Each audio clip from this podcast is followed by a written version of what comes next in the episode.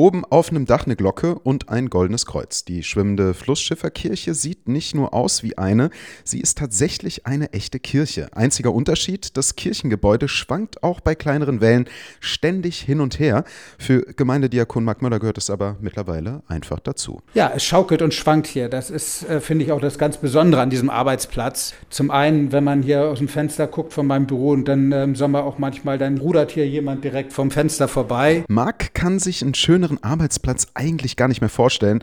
Doch für manch einen ist das Schaukeln dann doch etwas zu viel. Es gibt eben auch die andere Seite, dass äh, nicht jeder ähm, kann das gut vertragen mit dem Schaukeln. Und da hatten wir das durchaus auch schon, dass wir hier mal eine Mitarbeiterin hatten, die nach zwei Wochen gesagt hat, sie kann das nicht weitermachen, weil sie das mit dem Kreislauf nicht aushalten konnte. Und Marc ist auch als Seelsorger regelmäßig unterwegs. Dazu fährt er jede Woche mit seinem Team raus auf die Elbe, um bei den Seemännern und Frauen nach dem Rechten zu sehen. Die bleiben nämlich manchmal bis zu drei Monaten auf dem Schiff, ohne an Land zu gehen. Wenn wir rausfahren, nehmen wir auch immer einige Äpfel mit, ein bisschen Schokolade und eine Zeitung. Und dann entscheiden die Leute, ob sie mit uns ins Gespräch gehen wollen oder können gerade. Gottesdienst feiern und heiraten, das könnt ihr in der Flussschifferkirche natürlich auch, aber nur wenn ihr einen stabilen Magen habt bei dem ganzen Rumgeschwanke. Da kann einem schon mal schlecht werden.